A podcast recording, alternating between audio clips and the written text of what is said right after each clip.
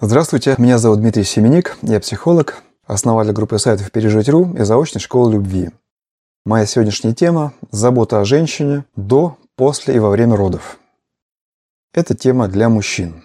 Сразу скажу, что я буду говорить о ней не только как психолог, но и как человек, который непосредственно в этом участвует. За последние шесть лет у меня родилось три ребенка, и я постоянно практически нахожусь в этом периоде, о котором пойдет речь.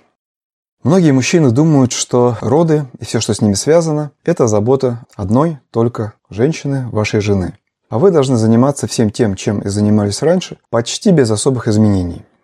Я объясню, почему это не так, в чем нуждается женщина и к чему приводит Такое положение, когда мужчина об этом не думает и о жене не заботится. Прежде всего, начнем с того, что период этот особой заботы, особой уязвимости женщины длится с момента зачатия до примерно года ребенка. То есть почти два года. Наиболее болезненные и опасные периоды – это первый триместр беременности и месяц-полтора после родов. Ввиду особого гормонального состояния женщины, она в этот момент особенно уязвима. В чем выражается ее уязвимость, как она проявляется? Это проявляется в перепадах настроения, в особой слабости, утомляемости, в странных различных идеях и странных чувствах, в чувстве, как я уже сказал, уязвимости. Да? То есть женщина чувствует себя особенно уязвимой и ранимой. Женщина в этот период чувствует, что она принадлежит не себе, а принадлежит другому человеку. Нам, мужчинам, это сложно понять. У нас такого никогда не бывает. Мы всегда принадлежим себе. Да, в какой-то степени мы принадлежим всем близким людям, но такого вот порабощения, такой вот полной несвободы мы никогда не испытываем. Женщина полностью зависит от того, кто сначала в ней, а потом рядом с ней. После родов начинается социальная изоляция, когда женщина почти постоянно, почти только наедине с ребенком, и каждый день похож на другой. Это вот как день сурка, то есть каждый день все одно и то же, это очень тяжело, очень утомляет, потому что нет никакого отдыха, никакого разнообразия. Ведь любой отдых – это смена деятельности. Здесь же никакой смены деятельности нет. Целый год, а порой дольше, все одно и то же. Каждый день совершенно одинаковый. При этом еще все считают, что ты отдыхаешь. У тебя прекрасное дитя, особенно если у тебя немного детей, а один-два, то ты, по сути дела, наслаждаешься общением с детьми, так смотрят все. И многие еще постоянно дают советы и критикуют из-за особенностей вашего кормления, из-за совместной или раздельной сон с ребенком, ну и из другие всякие моменты вашего поведения во время беременности или же период после родов. Это тоже усугубляет ситуацию. Что же женщине нужно от нас, чем мы можем ей помочь? Прежде всего, самое первое очевидно, ей нужно ощущение тыла. Мы должны быть для нее каменной стеной, той самой защитой и опорой, которая точно не подведет, не предаст, не изменит. Как психолог я знаю, к сожалению, что большое количество мужчин в этот период начинает изменять. А нередко бывает, что именно в этот период и совсем уходит. Причем бывает даже уходит, когда женщина еще в роддоме. Был мужчина, вышла из роддома уже одна. Лично для меня большего предательства себе представить практически невозможно. Так подвести двух самых дорогих твоих людей, то есть это такая рана, вы опять-таки, наверное, себе и представить не можете. Что же еще можно сделать? Ну, прежде всего, конечно, необходимо снизить свои требования. Уже начиная с момента зачатия. С момента зачатия начинается вот эта гормональная атака, меняется самоощущение женщины, из-за этого меняются ее возможности. Поэтому не надо с нее требовать все то, что вы требовали с нее раньше. То есть, чтобы она была идеальной хозяйкой по дому, сексуальная жизнь в прежнем режиме, забота о вас, время, уделяемое вам, все эти пожелания и требования необходимо снизить в соответствии с возможностями женщины. Необходимо держать руку на пульсе и понимать, что женщина может вам дать, а что не может, что ей легко дать, а что дается огромным напряжением. И, соответственно, наоборот, вы должны ей начать помогать больше, чем это было раньше. Предлагать ей помощь по дому, предлагать заботу о детях, если они есть, предлагать помощь, там, может быть, еду приготовить. Это имеет для нее огромное значение. Вообще, мужчины не понимают то, что у женщины совершенно другой механизм восполнения своего ресурса. Когда женщина, особенно когда у нее несколько детей, она чувствует, что она постоянно раздает. Вот как роутер, который раздает интернет. Так вот она постоянно раздает, раздает, раздает. Чтобы раздавать, нужно что-то получать. Роутер получает подпитку от интернета, от некой центральной сети интернета. Женщина же не может, как мужчина, восполнить свой ресурс сама. Это мы можем сами восполнить ресурс, независимо ни от кого. Мы можем спортом позаниматься, еще что-то сделать. У нас есть свои способы восстановления ресурса. У женщин же тоже, конечно, есть свои способы, но помощь мужчины, забота мужчины – это для нее центральный ресурс. И тут важно даже не то, что высвободится ее время. Важен сам факт вашего желания помочь. Вот вы предложили ей там, чаю сделать, чтобы она не сама делала чай, чтобы вы ей сделали чай. Для вас это минутное дело. И казалось бы, что такое минута в течение суток? Ничто. А для нее это уже может быть, ну, женщины, конечно, разные, но для нее это может быть очень существенным моментом заботы. Можете приготовить еды, как я сказал, или же заказать еду а, из ресторана, чтобы привезли, и чтобы она не готовила сегодня. Сделать массаж, отправить ее к косметологу, или просто дать ей возможность побыть наедине с собой в ванной. Мы не представляем себе, до какой степени женщине не хватает возможности побыть в одиночестве в этот период. Особенно после родов, ребенок всегда с ней, и вам кажется, что женщина как бы и одна. Ну да, там кто-то рядом с ней лежит, какой-то комочек, считай, еще одна подушка.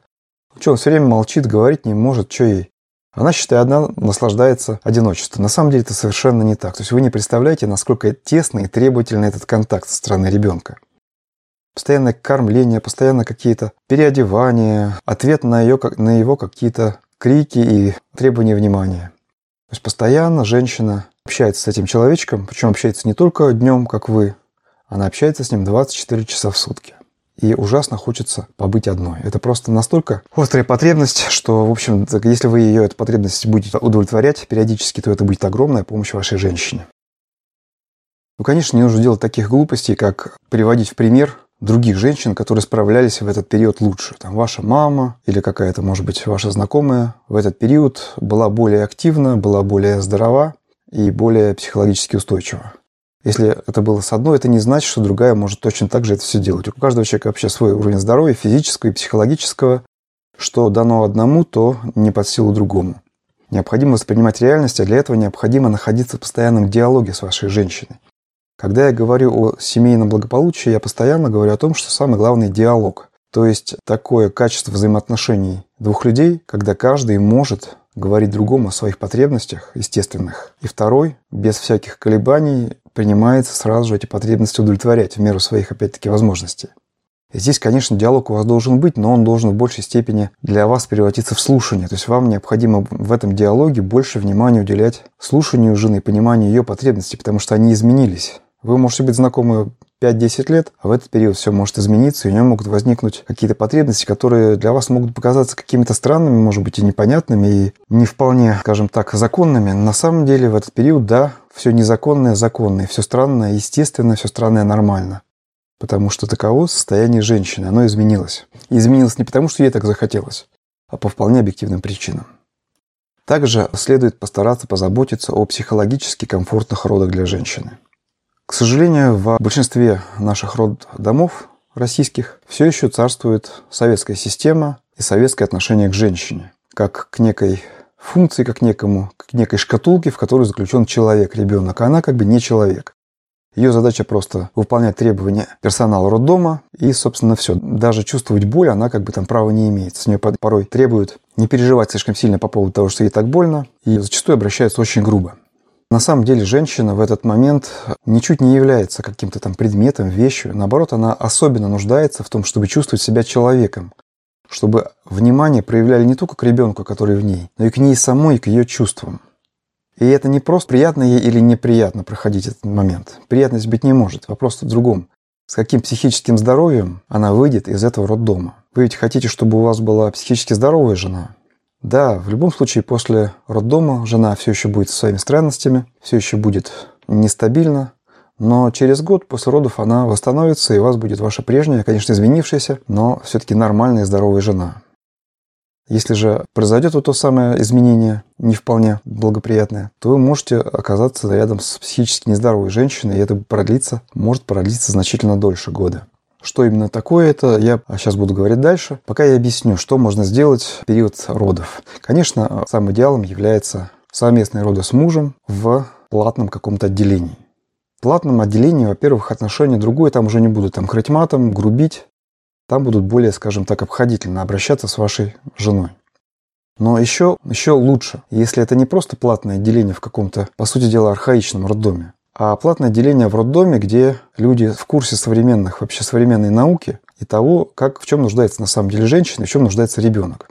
Например, таким критерием продвинутости, квалификации персонала роддома является совместное пребывание ребенка и матери. Потому что для ребенка крайне важно, для младенца крайне важно как можно раньше, с самых первых часов быть вместе с мамой. Вот ребенок, который с первых часов вместе с мамой, и ребенок, который сутки или двое пробыл без мамы, это будут два разных ребенка.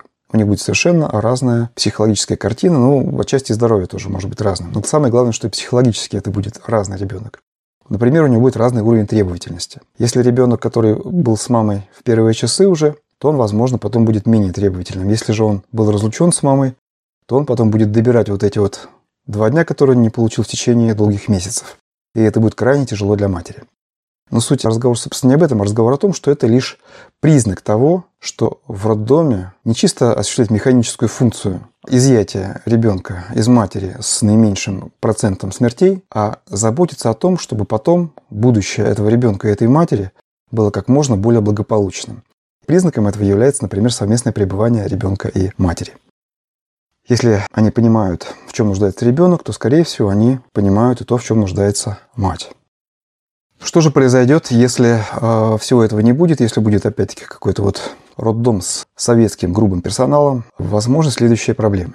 Ну, во-первых, у 70% всех роженец, независимо от того, в каких условиях они рожали, возникает после родов так называемый baby blues. Блюз переводится с английского грусть. То есть такой период подавленности, когда женщина не радуется своему ребенку, перепады настроения, усталость, бессонница, снижение интереса ну, вообще к мужу. Но через месяц это все, как правило, проходит. Однако в 10-15% случаев это сохраняется и усугубляется. Это называется послеродовая депрессия. Послеродовая депрессия – это по-настоящему тяжелая, страшная депрессия со всеми вот этими симптомами, которых я сказал, вплоть до нежелания жить, суицидальных мыслей и реальных самоубийств, в том числе самоубийств вместе с детьми. Поэтому, чтобы ничего подобного не произошло, вы должны постоянно держать руку на пульсе. Вот в этом диалоге, когда вы больше слушаете жену, вы должны очень серьезно и внимательно относиться ко всем ее жалобам, ко всем признакам того, что она несчастна, что она не радостна, что ей не доставляет радости ребенок, что ей ничего не хочется делать. Вот все вот эти вот признаки депрессии, которые, в общем-то, все у нас э, более-менее представляют, все должны отслеживаться очень внимательно. Если вот начиная с второго месяца это сохраняется, а это присутствует, то не стесняйтесь идти к психиатру, потому что медикаментозное лечение – это практически единственный вариант при послеродовой депрессии. Да, это пройдет, это излечится, но вот какое-то время вам придется попринимать препараты и пожить в таком вот состоянии, когда все будет не очень легко. Ну и, наконец, последний момент, о котором я хотел сказать. Для нас, всех мужчин, он очень заметный, чувствительный. Это то, остаемся ли мы для своей женщины номером один. В нормальной семье мужчина является для женщины главным. Дети не занимают первое место для женщины. Но в тот момент, когда происходит зачатие и начинается период беременности, женщина начинает э, все чаще вам отказывать в различных ваших пожеланиях, просьбах, и у вас возникает ощущение, что вы уже не номер один. И это же самое продолжается после родов. То есть вы чувствуете себя на втором месте. Как к этому относиться? Если мужчина инфантильный, если он еще не стал взрослым, у него может возникнуть такая вот обида на женщину. А как же я? И он даже может начать в этот момент думать об измене или предпринимать практические шаги к этому. Как я сказал уже, это поведение совершенно инфантильное. Нам с вами необходимо понимать, что рядом с женщиной человек, который, в отличие от вас, не может позаботиться о себе. Вы можете позаботиться о себе, в том числе даже и без измены. То есть позаботиться о своем психологическом и физическом благополучии. Что же касается младенца, он совершенно себе позаботиться не может. Он находится в полной зависимости от своей мамы. Сама его жизнь зависит от ее заботы. И именно поэтому женщина отдает первенство ему.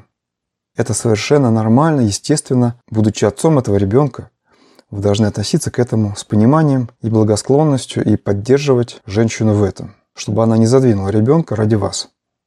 Разумеется, в норме этот период должен закончиться примерно до года ребенка, и потом после этого вы должны снова для женщины стать на ваше привычное и естественное первое место. Но вот этот период, который длится около двух лет, вам придется пережить и отнестись к этому с пониманием. Разумеется, не нужно поддерживать женщину в том, чтобы вообще вы стали для нее никем. Все хорошо в меру. Но и так болезненно относиться к тому, что вы не все внимание женщины уделяется вам, тоже не стоит. Мы мужчины, мы в состоянии позаботиться о себе, и мы должны быть особенно мужчинами в этот трудный для женщины период. Благодарю за внимание.